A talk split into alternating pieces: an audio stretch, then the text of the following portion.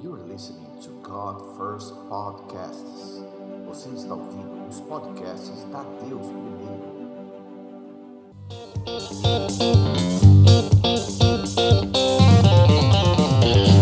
Muito bem, gente. Hoje a gente hoje vai falar de estratégia. A gente vai falar de estratégia de reino, tá bom? Quando você pensa em estratégia, eu não sei o que, você pensa, mas eu penso principalmente em guerra e penso em negócios, né? Estratégia é você olhar no longo, no longo prazo e é você conseguir pensar onde você quer chegar e quais são, eventualmente, as estratégias que você vai fazer, as táticas que você vai fazer para conseguir chegar lá.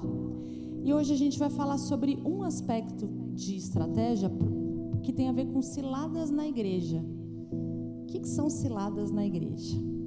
A gente tem, eh, essa igreja tem a, a honra, o privilégio de poder ser uma igreja que já vem entendendo há algum tempo o que a gente viu ontem no Descend. Eu até postei no grupo e até depois postei também no Instagram. A honra, né? Ontem eu falei para o Marcos, eu me sentia um pouco como Simeão. Simeão era o sacerdote que estava ali no templo quando Jesus foi ser apresentado e ele falou: Deus, pode me levar, porque meus olhos viram aquilo que eu já esperava. E ontem era um pouco assim que eu me sentia, é, extremamente emocionada, muito feliz de ver a igreja unida em prol de ser sal da terra e luz do mundo. Então, palavras que a gente fala aqui na Deus Primeiro, ontem, foram faladas aos montes lá. E é muito gostoso, porque, poxa, é sinal de que a gente tem escutado a Deus, né? E que a gente está fazendo parte de algo que realmente é muito maior que nós. E a questão é: nós fomos chamados para fazer a diferença no mundo seja por meio de missões, missões no sentido raiz que a gente fala, que é a missão na África, a missão na Índia, a missão, seja em qualquer lugar em que a gente estiver, seja na nossa casa, seja no nosso trabalho, seja no shopping center, onde quer que a gente esteja. Quando você é cidadão do reino, você está em missão. Lógico, a gente vai ter momentos de, de tranquilidade, de distração, etc., mas nós estamos aqui em missão. A gente já está vivendo a eternidade, a gente está vivendo a primeira etapa, talvez, da eternidade, né? A etapa em que a gente tem chance de aprender a escola, para que a gente possa decidir como vai viver a segunda parte, que é a maior da eternidade. E a igreja é o ponto central de tudo isso. É na igreja, a igreja é o nosso quartel-general, é a embaixada do reino, é onde a gente vem para se alimentar é onde a gente vem para se equipar, é aqui que a gente vem para for ser fortalecido, é aqui que a gente vem para se ralar com o irmão, que a gente vem melhorar como pessoa, para que então lá fora nós possamos ser sal da terra e luz do mundo. Faz sentido? Não. Eu vou me alimentar, vou me equipar para que eu possa fazer a diferença lá fora. A estratégia, portanto, é destruir a igreja. Quando a gente fala em ciladas na igreja, significa que existe um levante, existem estratégias que a gente às vezes negligencia, que a gente não percebe, que estão agindo hoje, aqui. Porque afinal de contas, se eu destruo o ninho da águia quando a água é pequenininha, ela não vai voar. Se eu destruo o quartel-general de um exército que está sendo formado, aquele exército não vai lutar. Então, não se iluda. Muitas das dificuldades que às vezes você vive na igreja muitas das chatices que a gente fica, das frustrações que a gente tem, sabe, dos, dos, dos dodóis que a gente tem dentro da igreja, tem a ver com isso. Tem a ver com isso. É Satanás agindo aqui dentro, para que a gente não seja lá fora o que a gente pode ser, o que a gente foi chamado para ser. A Bíblia, e aqui eu não vou com vocês, eu vou só deixar as referências, depois vocês podem. Em Efésios 6, por exemplo, Paulo nos ensina que a gente deve se revestir contra as ciladas do maligno. E aí ele está falando com uma igreja. Revista-se contra as ciladas do maligno. Em João 10, 10, fala que Satanás veio para roubar, matar e destruir. E se ele fizer isso dentro da igreja, ele vai ter sido extremamente bem sucedido. Certo? Certo, né? 1 Pedro 5,8, essa aqui, olha que raiva. O diabo anda ao nosso derredor, bramando como leão, buscando a quem possa tragar. Pensa nisso aqui, dentro da igreja. O diabo anda ao nosso derredor, bramando como leão. Quem que é o leão da tribo de Judá? Jesus. Quando a gente fala que ele anda ao nosso derredor, bramando como leão, significa que ele está sendo um imitador. Significa que às vezes a gente vai achar que é Jesus, porque a gente vai achar que às vezes até mais politicamente correto, ou a gente vai achar que é Jesus, mas não é. É ele bramando como um leão, buscando a quem possa tragar. Se ele conseguir distrair e enganar a gente, ele está o tempo inteiro se fingindo de Jesus para ver quem que ele vai conseguir distrair. Sabe quando a gente chega na igreja a gente fala, ah, isso não devia ser assim, porque Cristo não é assim, porque Jesus. Tá, tá. Sabe quando a gente vira justiça própria dentro da igreja? Sabe? Lembre-se sempre disso.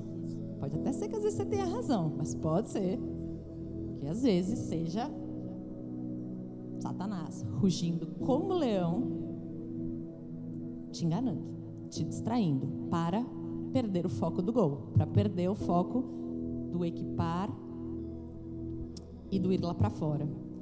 Em Isaías 14, 12 a 15, é a passagem em que a gente, a gente vê a queda de Satanás do céu. E quem lembra por que Satanás caiu? Porque ele queria ser maior que o Altíssimo. Ele queria a nossa adoração. E ele vai querer isso por todo o tempo. Então ele vai ser enganador, ele vai se vestir de Cristo, ele vai querer a nossa adoração. Tudo isso para nos distrair do gol. Por isso que a cilada acontece dentro da igreja. Por que, eu falei em estratégia hoje? Porque ele está sendo estratégico quando isso acontece. Ele está sendo extremamente estratégico. Se eu lanço uma bomba em cima do QG do inimigo, eu matei o inimigo. Então, se Satanás consegue agir aqui dentro, ele matou a nossa capacidade de ser sal da terra e luz do mundo. Mas, calma, gente, não me olhem com essa carinha de desespero. Tudo vai ficar bem. Opa, a gente percebe na Bíblia, desde que as igrejas começaram a se formar, que isso não é novo. A gente percebe várias é, reprimendas e exortações e avisos para a igreja de que essas coisas vão acontecer. Desde que Jesus veio e a igreja começou a ser formada, a gente, a Bíblia nos mostra que a gente tem que ficar atento às ciladas. A Bíblia nos mostra que a gente tem que cuidar da igreja. No seu sentido mais interno, sabe? No seu sentido mais profundo, nós temos que cuidar da igreja. Nós temos que cuidar, as pessoas são a igreja, mas nós temos que cuidar das pessoas também de uma forma coletiva, não permitindo com que essas ciladas nos atinjam. Essa, é, a gente vê, por exemplo, e aí vamos comigo lá em Gálatas, Gálatas 1, de 6 a 8. Paulo aqui está falando assim, ó. Admira-me que estejais passando tão depressa daquele que vos chamou na graça de Cristo para outro evangelho, o qual não é outro senão que há alguns que vos perturbam e querem perverter o evangelho de Cristo. Mas ainda que nós ou mesmo um anjo vindo do céu vos pregue evangelho que vá além do que vos temos pregado, seja anátema. Olha o que, olha que Paulo está falando. Eu estou surpreso que vocês tão depressa passaram a ouvir outras coisas, passaram a fugir do centro da questão. Vamos um pouquinho mais para frente, no capítulo 3. Ó Gálatas insensatos, quem vos fascinou a vós outros? antes, ante cujos olhos foi Jesus Cristo exposto como crucificado? Quero apenas saber isso de vós. Recebestes o Espírito pelas obras da lei ou pela pregação da fé? Sois assim insensatos que, tendo começado no Espírito, estejais agora vos aperfeiçoando na carne? Terá sido em vão que tantas coisas sofrestes, se na verdade foram em vão? Então o que, que Paulo está falando aqui? Será que foi em vão? Vocês começaram no espírito, vocês estão indo para a carne agora? E não é só com Gálatas que isso acontece. Aqui é só um exemplo, né, de, de da gente vendo isso acontecendo. Mas a gente vê as igrejas de Apocalipse. As igrejas de Apocalipse, na verdade, eram igrejas da Ásia Menor. Então ali, ó, vocês estão vendo aqui tem Grécia, Egito ali embaixo. Então, na Ásia Menor, aqui nessa nessa região, eram onde ficavam as sete igrejas de Apocalipse. Essas eram igrejas, foram igrejas da primeira leva de igreja que existiu depois da vinda de Jesus. E essas igrejas, ao mesmo tempo que elas, que elas existiam naquele momento, elas também representam é, momentos da igreja profeticamente até a volta de Cristo. Por isso que em Apocalipse elas são colocadas ali e a mensagem era colocada para a realidade que elas viviam naquele momento mas também referente a um momento profético da história da igreja dali para frente. Lá, o que, que é, o que, que é mais incrível? Naquela época, quer dizer, na primeira igreja, na primeira leva de igreja, três haviam esfriado, duas estavam se misturando com o mundo e duas estavam sendo perseguidas, sendo que uma delas não recebeu nenhum tipo de exortação. Meu, primeira, as primeiras igrejas. Tipo, não era hoje. A gente vive falando da igreja primitiva e etc. Essas são as primeiras igrejas que já estavam tendo problema. Então, assim, a gente precisa ficar muito esperto, porque desde sempre Satanás tentou matar a igreja. Por que vocês acham que tem gente que fala que não precisa vir à igreja? Porque esse cara já foi tragado. Esse cara já foi distra distraído, porque se ele não se alimenta aqui dentro, gente, como a gente é, é, como a gente é lixado aqui dentro, como a gente melhora como ser humano aqui dentro, como a gente recebe da fonte de um jeito completamente inacreditável. Sabe por quê? Porque uma coisa é você estar tá fora da igreja e ouvir os princípios, outra coisa é você estar tá dentro da igreja e ter que viver os princípios. Completamente diferente. E aí, só para falar para vocês, por exemplo, Esmirna e Filadélfia receberam elogios. Pérgamo, Efésios, Tiatira e Sardes receberam elogios e exortações, e Laodiceia só exortações. Éfeso, por exemplo, era Jesus falando com todas essas igrejas, tá? Apesar da, da de Apocalipse, Apocalipse ter sido escrito por, por João, ele recebeu a mensagem e aqui era Jesus falando com as igrejas. Éfeso. Éfeso foi reconhecida por labor, perseverança, por não suportar homens maus, por pôr à prova os que se declaravam apóstolos e não e não mas eram desmentidos, é, suportou provas pelo amor de Cristo e não esmoreceu, mas abandonou o primeiro amor. E o abandono do primeiro amor, muitas vezes, pode ser por conta das ciladas dentro da igreja. Esmirna passaram por tribulação, pobreza, blasfêmia dos que se declaravam judeus e não eram, que eram sinagogas de Satanás. É, aqui, Pérgamo, conserva o nome de Cristo e não nega a fé, mas sustenta os que têm a doutrina de Balaão, que tinha a ver com é, convencer os cristãos a respeito de coisas que eram contra a Bíblia. É, que, ó, eles faziam esquema, a doutrina de, de Balaão fazia esquema para que os filhos de Israel comessem coisas sacrificadas aos ídolos e praticassem prostituição. E eles também suportavam os que, guardam, os que guardavam as doutrinas dos nicolaítas. Tiatira, parte boa, obras, amor, fé, serviço, perseverança e as últimas obras mais numerosas que as primeiras. Mas Tolera Jezabel, que se declara profetiza, ensina e seduz os servos de Jesus a praticarem a prostituição e comerem coisas sacrificadas aos ídolos. Sardes.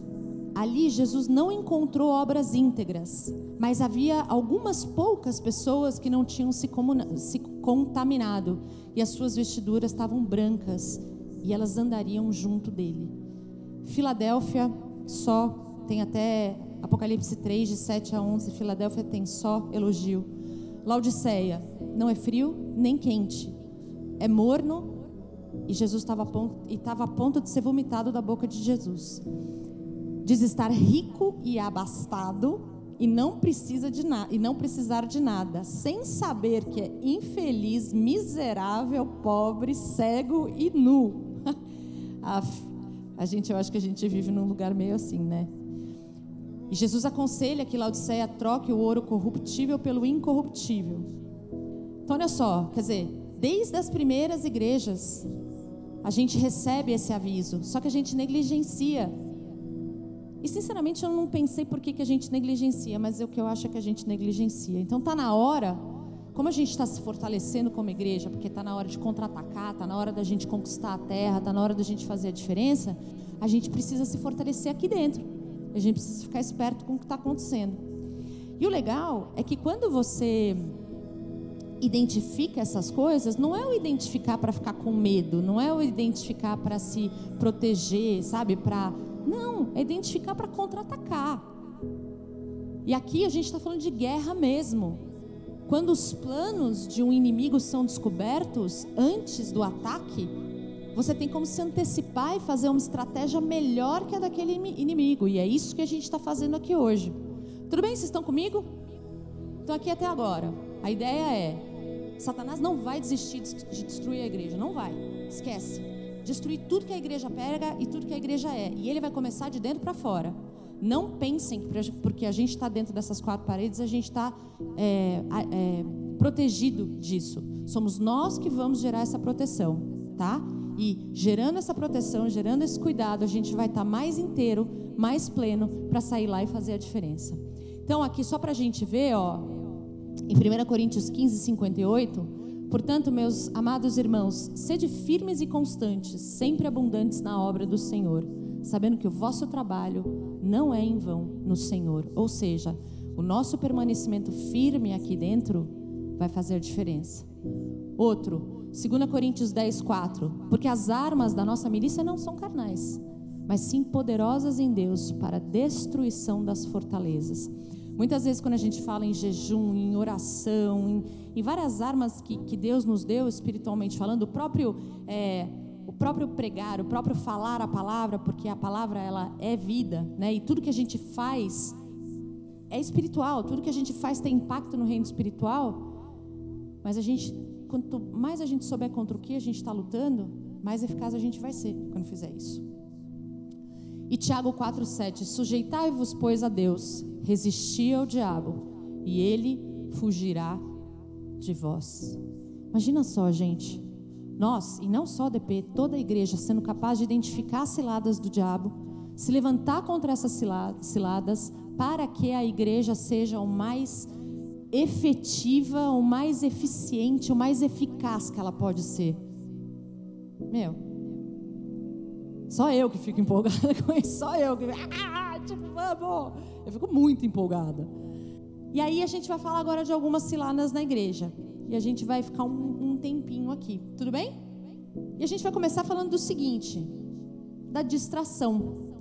Na verdade, a distração tudo que tira a gente no plano. No final das contas, as ciladas que eu vou colocar aqui têm a ver com distração. Elas são distração de alguma forma.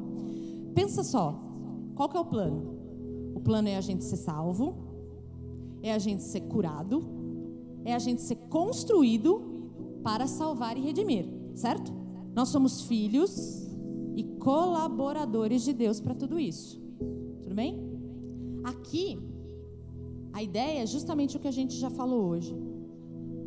1 Coríntios 15, 58 fala para a gente ser firme e constante firme e constante. Nós temos que ficar atentos, porque Satanás vai tentar nos distrair. E, gente, Satanás vai tentar nos distrair, vamos lá. Não dá para a gente atribuir tudo a Satanás. Aqui a gente está falando de Satanás, está falando de carne. Falando de carne, porque a gente dá obra, a gente dá espaço à carne, a gente dá. E quando a gente dá espaço à carne, a gente automaticamente dá espaço a Satanás. porque ele acha brecha. Quem? Todo mundo sabia disso? Não? Beleza? Se eu dou espaço à carne, se eu me submeto ao que a minha carne está dizendo, e isso é contra aquilo que Deus estabeleceu, eu estou dando espaço para Satanás fazer sapatear na minha cabeça. É assim que funciona, tá? Então, a gente tem que ser firme e constante. E aqui em Gálatas 6, 9, e não nos cansemos de fazer o bem, porque a seu tempo ceifaremos, ceifaremos senão desfaleceremos. Aqui eu me apego menos ao não nos cansemos de fazer o bem nesse contexto e me, pego, e me apego mais ao porquê o seu tempo ceifaremos, o não nos cansarmos e ao seu tempo é, colhermos, né? Então é isso, não nos cansemos, estejamos é, com essa clareza de que a distração virá e sejamos firmes para lidar com ela, com elas, tá bom? E agora eu vou falar sobre algumas possíveis distrações. Religiosidade. Muitas vezes isso tem a ver com o ser humano. A gente tem uma necessidade natural de se apegar a certezas. O nosso cérebro gosta disso. Nosso cérebro gosta de certezas. E ele se sente inseguro. Ele se sente ameaçado quando a gente lida com incertezas. Algumas pessoas vão ser mais sensíveis a isso, outras vão ser menos. Mas o fato é que a gente não gosta de incerteza. Quando você entra numa num tipo de tradição ou de forma com que as coisas acontecem, é natural e aqui eu estou falando de funcionamento humano mesmo. É natural a gente se apegar àquilo. É natural. Isso é do homem. Só que o problema é que isso pode nos tornar religiosos.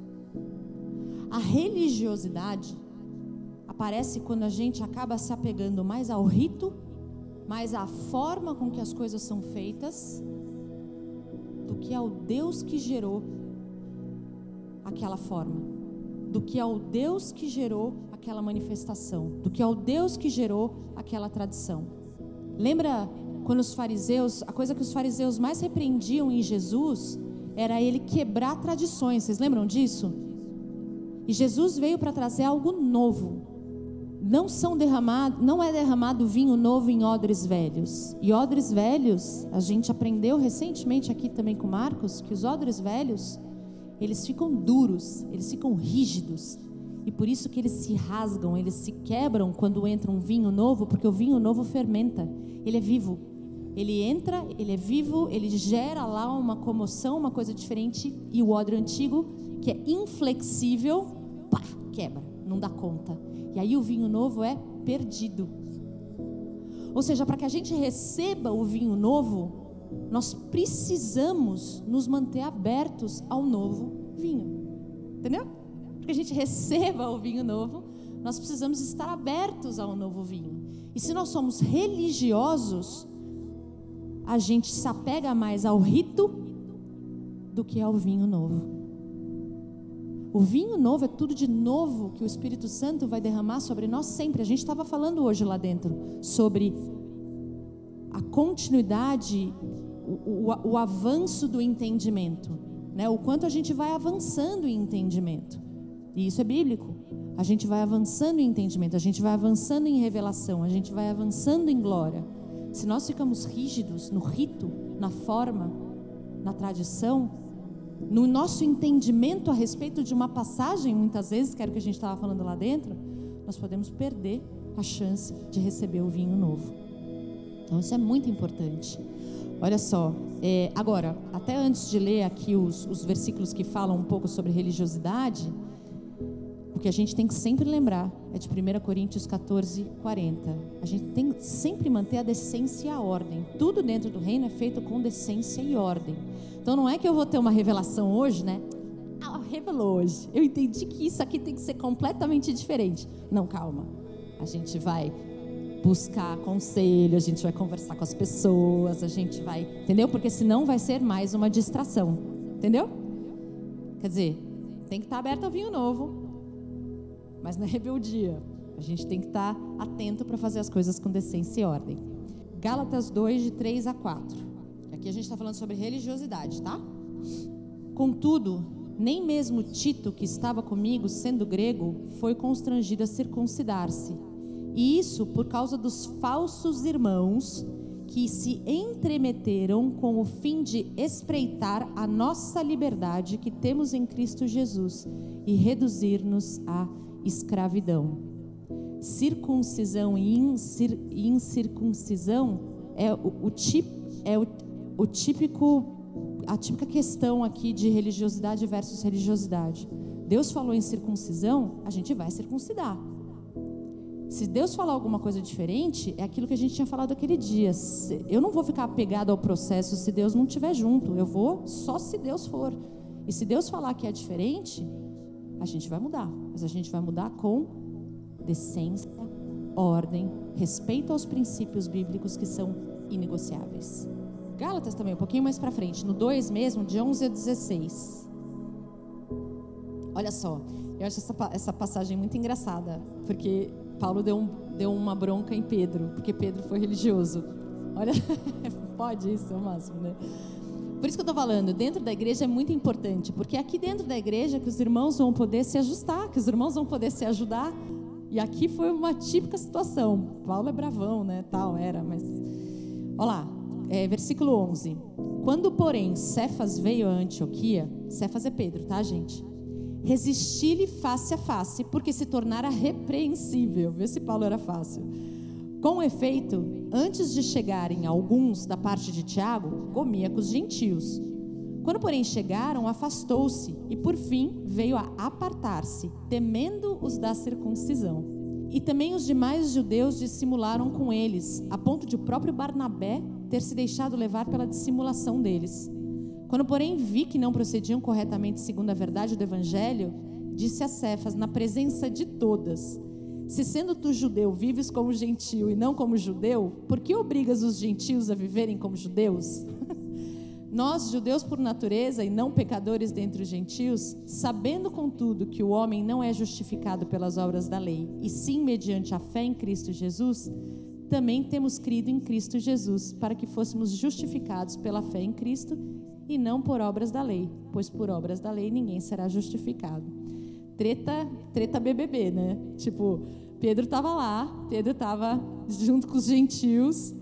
Aí chegaram os judeus, Pedro saiu, se afastou, falou: não, veja bem, eu não me misturo, né? E aí Paulo na frente de todo mundo repreendeu a Pedro, falou: como assim? Não é, não é essa, não é esse o tempo que a gente, não é essa aliança que a gente está vivendo. A gente está na nova aliança, a gente não está na velha. Então essa passagem ela fala um pouco de religiosidade, tá? Vamos para uma próxima.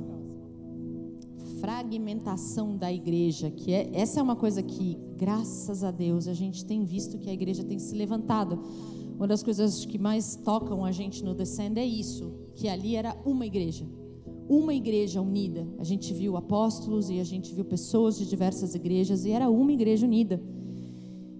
E eu até vou passar um mais rápido por aqui, porque eu acho que a gente entende bem essa questão, mas é importante a gente não esquecer, né? Por que, que, por que, que os judeus e a Bíblia, é, especialmente no Velho Testamento, fala fala aos seus filhos, repete aos seus filhos, ensina aos seus filhos, conta sobre isso aos seus filhos.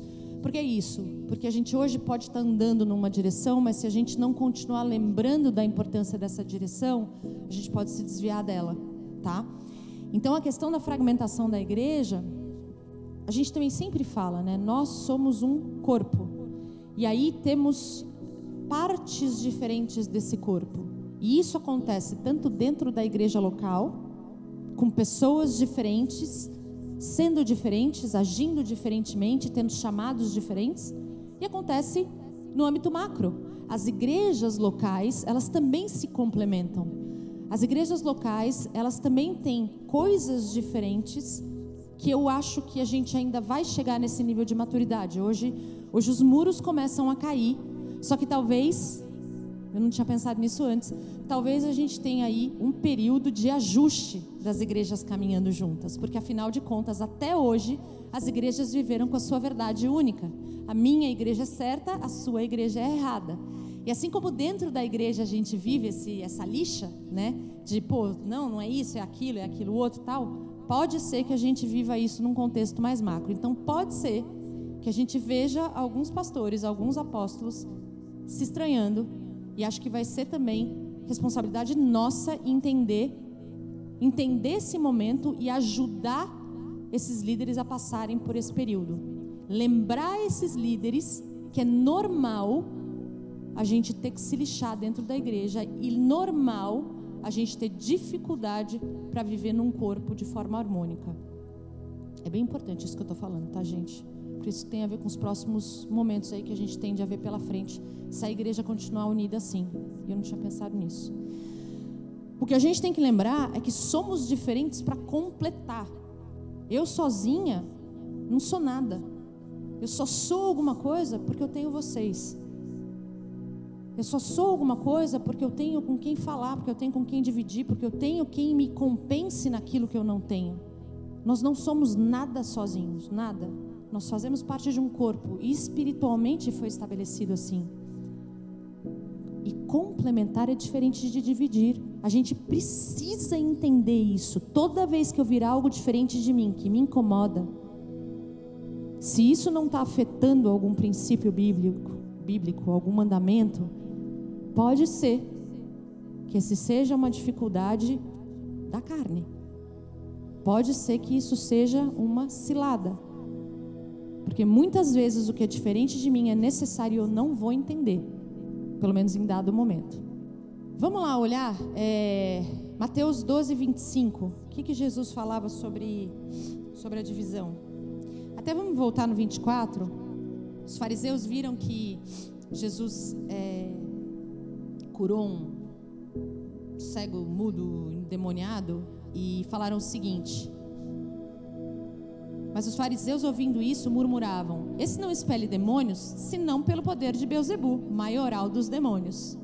E aí Jesus, conhecendo-lhe os pensamentos, disse: Todo reino dividido contra si mesmo ficará deserto. E toda cidade ou casa dividida contra si mesma não subsistirá. Não é um ou outro, é todo o reino e toda cidade e toda a casa. A igreja começa a entender isso. Aqui Jesus usou esse momento de Beuzebu, mas ele não falou que era só o reino de Beuzebu, ele falou que era todo o reino.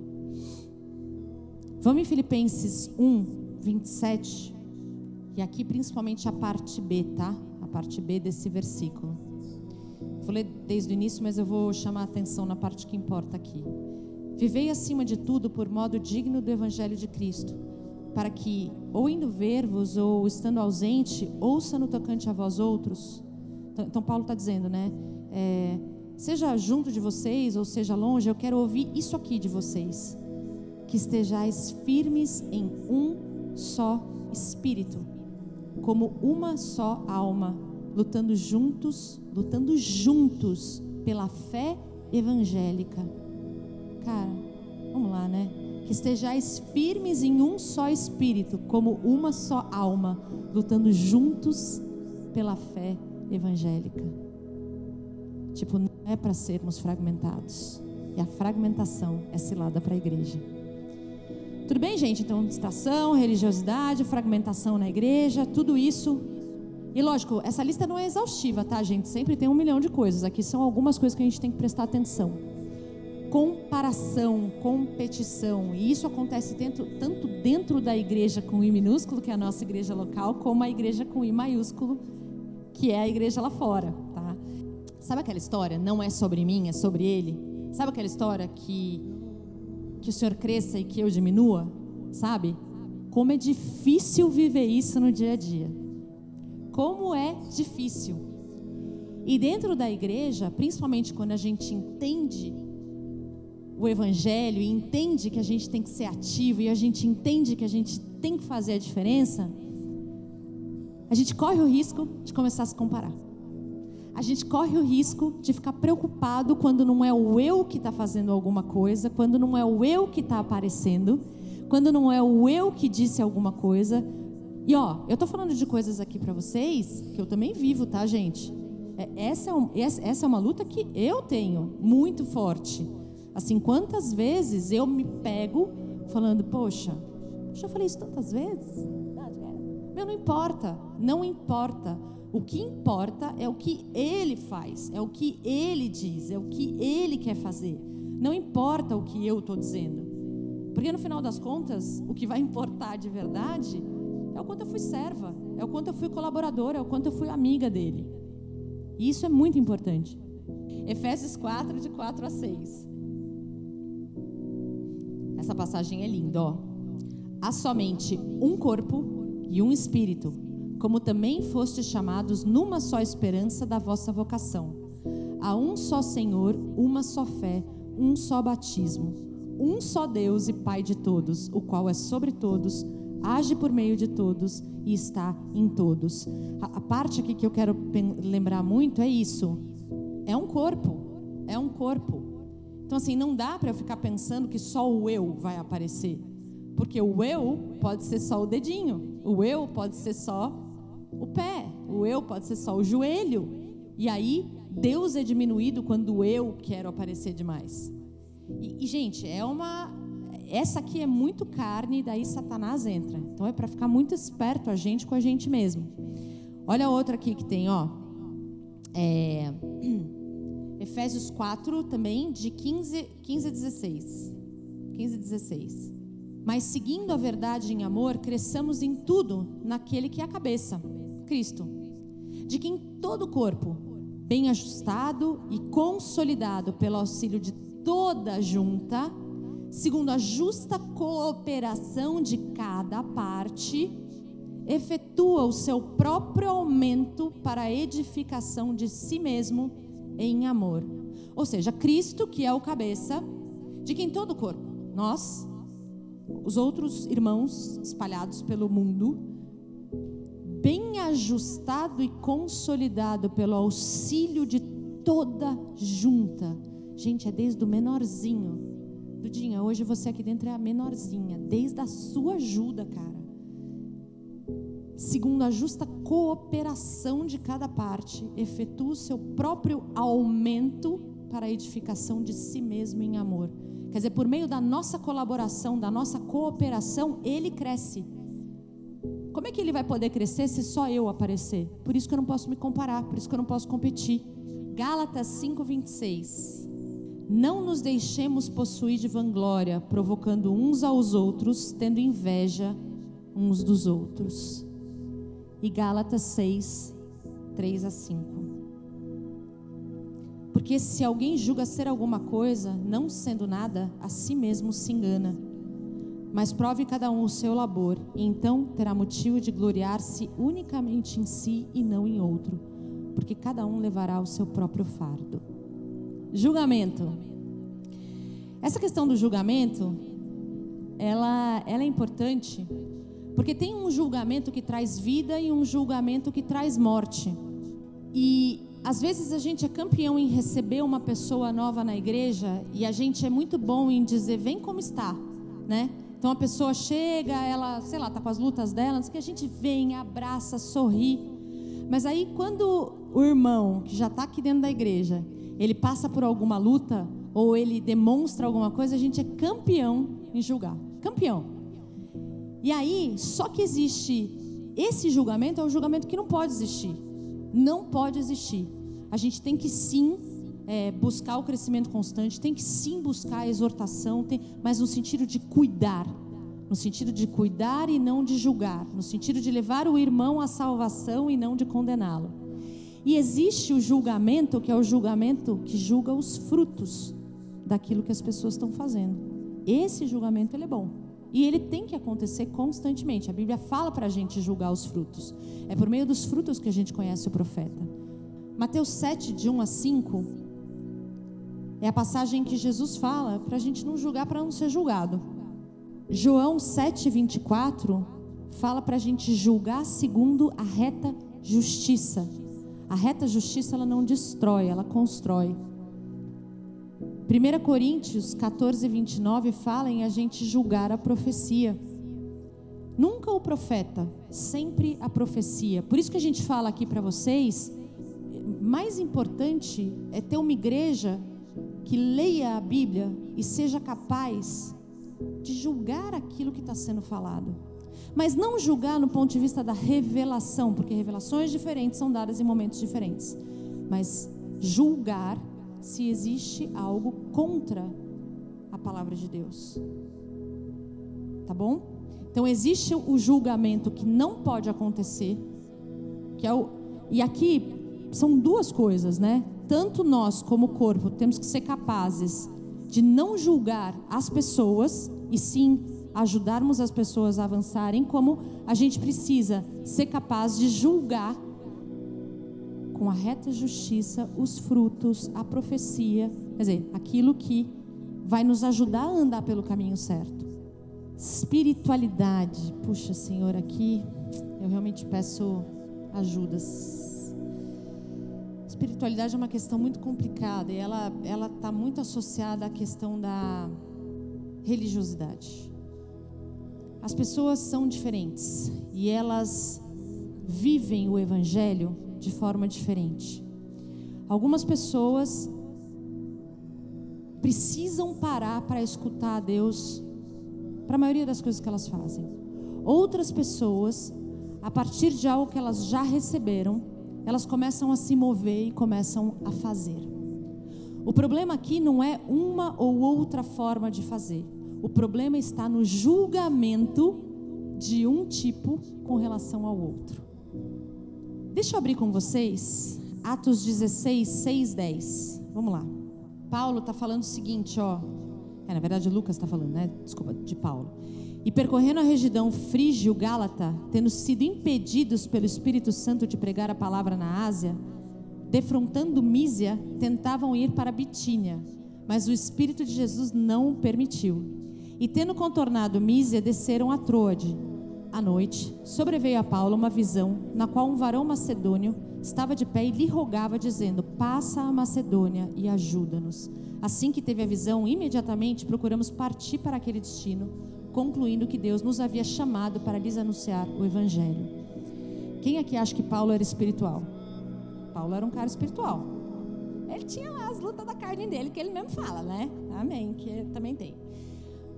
Mas aqui o que, ele está dizendo? A partir do momento em que ele recebeu, que ele recebeu a palavra, que ele recebeu o id, ele foi. Ele simplesmente foi. E nessa passagem o que a gente vê é que em dois momentos o Espírito fez com que ele não fosse, o Espírito evitou dele ir, e depois o Espírito foi diretamente para ele e falou: vai para Macedônia.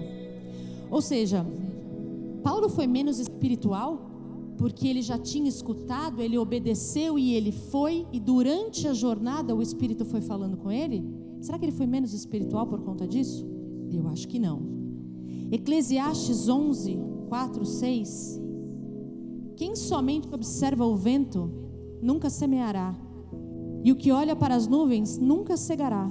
Assim como tu não sabes qual o caminho do vento, nem como se formam os ossos no ventre da mulher grávida, Assim também não sabes as obras de Deus, que faz todas as coisas.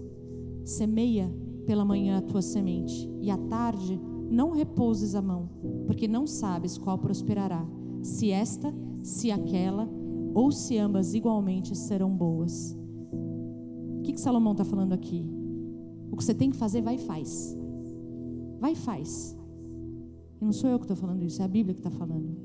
Então, essa questão da espiritualidade em Lucas 14, de 28 a 30, mais ou menos a mensagem que está ali é: que homem deixaria de planejar para construir?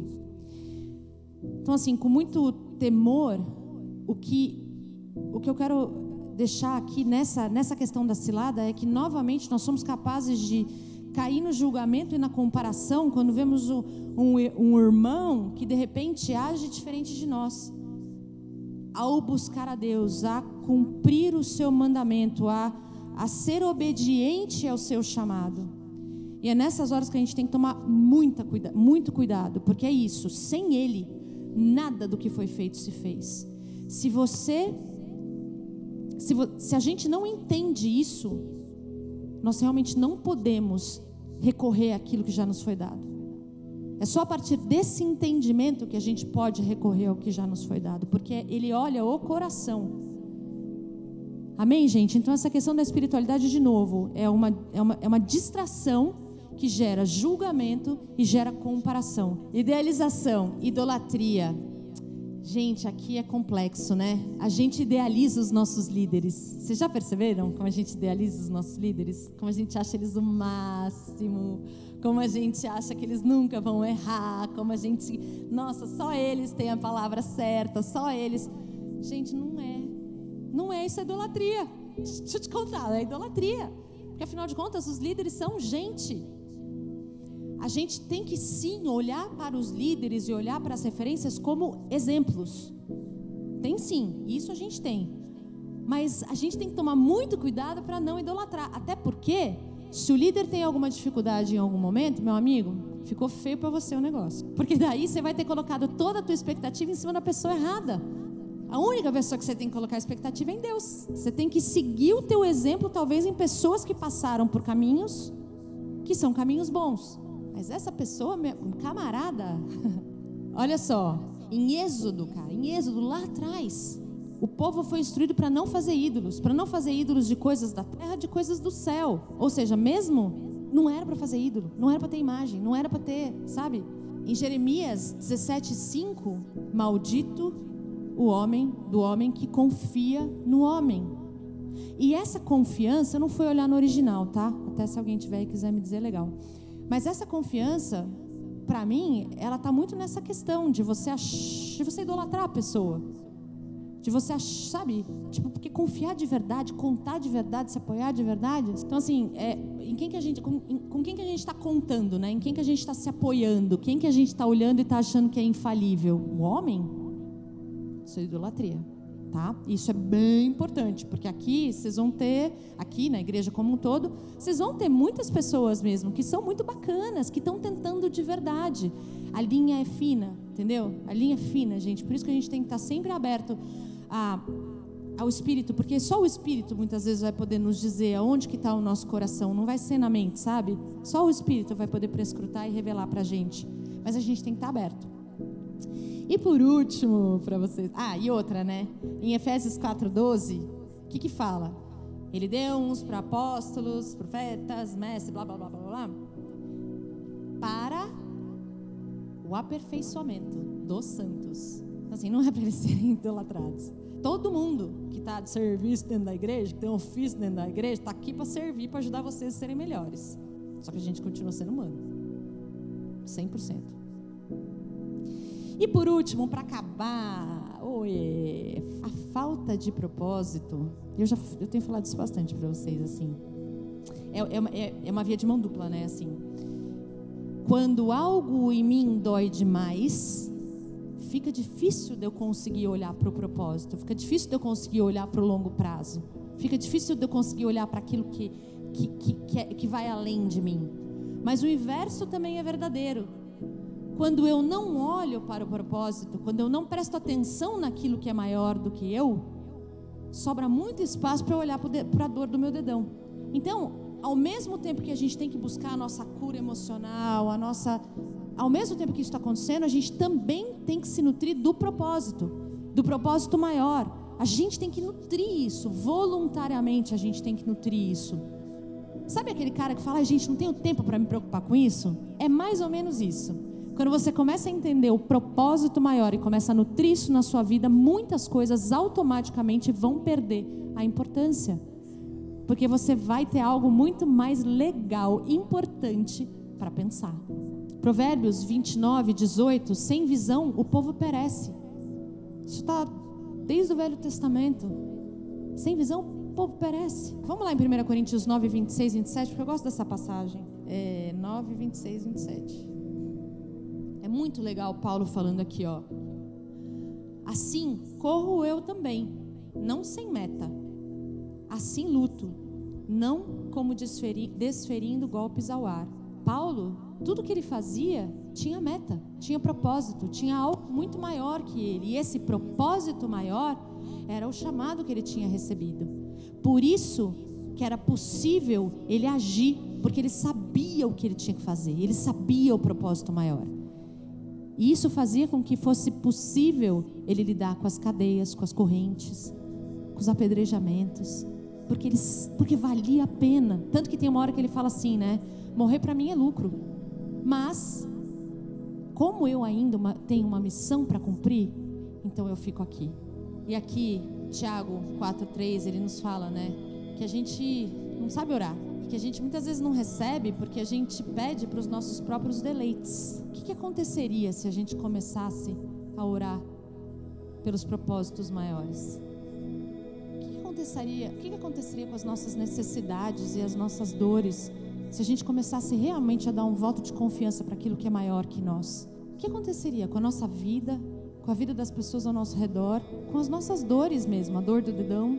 Então, gente, olha, essas são algumas ciladas as distrações, a religiosidade, a fragmentação da igreja, a comparação, competição, o julgamento, a espiritualidade, a espiritualidade que leva, tá, gente, ao julgamento e à comparação, não a espiritualidade em si, a idealização e idolatria dos líderes e a falta de propósito.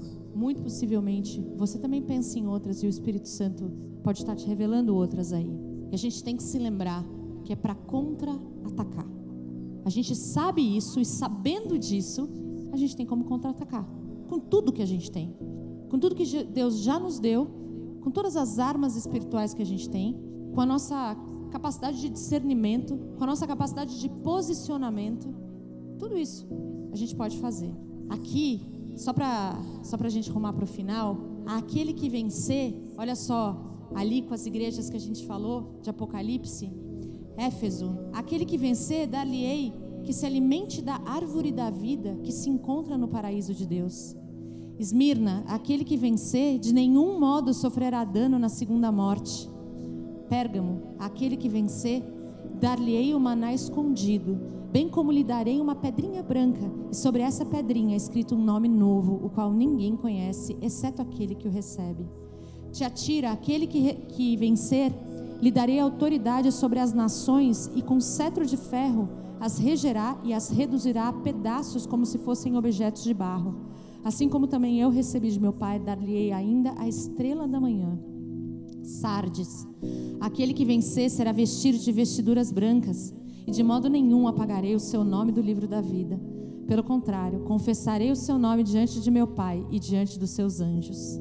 Filadélfia, aquele que vencer Faloei coluna no santuário do meu Deus, e daí jamais sairá. Gravarei também sobre ele o nome do meu Deus, o nome da cidade do meu Deus, a nova Jerusalém, que desce do céu, vinda da parte do meu Deus, e o meu novo nome. Laodiceia, a aquele que vencer, dar-lhe-ei sentar-se comigo no meu trono, assim como também eu venci e me sentei com meu Pai no seu trono.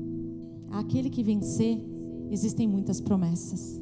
A pergunta é: você topa cuidar do nosso QG e da nossa missão na Terra? Você topa? Vamos cuidar da nossa igreja de verdade? E aí, o que eu vou deixar então é uma lição de casa para você. E uma lição de casa lembrando que um dos nossos valores aqui nessa igreja é ser verdadeiro. Conversa, reflete com alguém e ora com essa pessoa, perguntando quais são as principais distrações hoje dentro da igreja que te pegam. Porque, olha só, a gente precisa uns dos outros. E a gente precisa ser capaz de abrir as lutas e as imperfeições com as quais a gente está lidando. E a gente precisa ser capaz de fazer isso de uma forma que não seja tropeço para o irmão. Ser crente é ser humano dependente de Cristo e de tudo aquilo que Ele nos deu. Ser capaz de me abrir com meu irmão e dizer eu preciso de ajuda. Vocês lembram de Moisés? Moisés precisou da ajuda de duas pessoas para manterem os braços dele em cima, porque ele estava fraco. Ele estava enfraquecido. E Moisés era Moisés. Então, assim, não tenha medo. Não tenha medo, porque uma coisa é você confessar, é você contar do que está acontecendo achando que está beleza, que está tudo bem. A outra coisa é você abrir realmente querendo buscar a saída. É isso que Deus espera da gente. E ele honestamente não está tão importado onde você está, ele está importado com onde você quer chegar. E é isso, né? Não é para murmurar, não é para reclamar de Deus, não é, não. É para reconhecer onde você está, pedir ajuda, ser vulnerável, ser transparente, ser verdadeiro e falar, irmãos, corpo, eu preciso de ajuda. Tá bom? Então, essa é essa é a provocação hoje. Não deixa de fazer isso. Senta com alguém e fala: Isso aqui para mim está difícil, me ajuda. E aí, tanto para orar junto, como para receber conselho. Porque é isso, né? Na multidão de conselhos, a sabedoria. Amém? Pai, em nome de Jesus, Senhor, eu te louvo porque o Senhor nos traz ah, o entendimento e a revelação das coisas e isso é maravilhoso. Que a tua verdade continue agindo em nós e através de nós. Que nós possamos ser luzeiros nesse mundo, como Paulo diz também. E que isso nos ajude a sermos fortes, vigilantes e atuantes em desmantelar, Pai, todas as ciladas de Satanás, para que a gente possa viver a igreja forte, a igreja verdadeira e a igreja que em Teu nome vai poder fazer toda a diferença nessa terra, Pai. A gente te louva e pede pela tua capacitação, para que essa palavra não fique só na nossa mente ou até mesmo só no nosso coração, mas que ela vire vida, que ela seja transformada em atitude, que ela seja transformada em posicionamento, que ela seja transformada em na, na atuação dos dons e talentos dos seus filhos, para que o teu corpo possa ser operante de verdade. Abençoa-nos, Pai. A gente te ama e declara que não há outro Deus além de ti. Em nome de Jesus. Amém.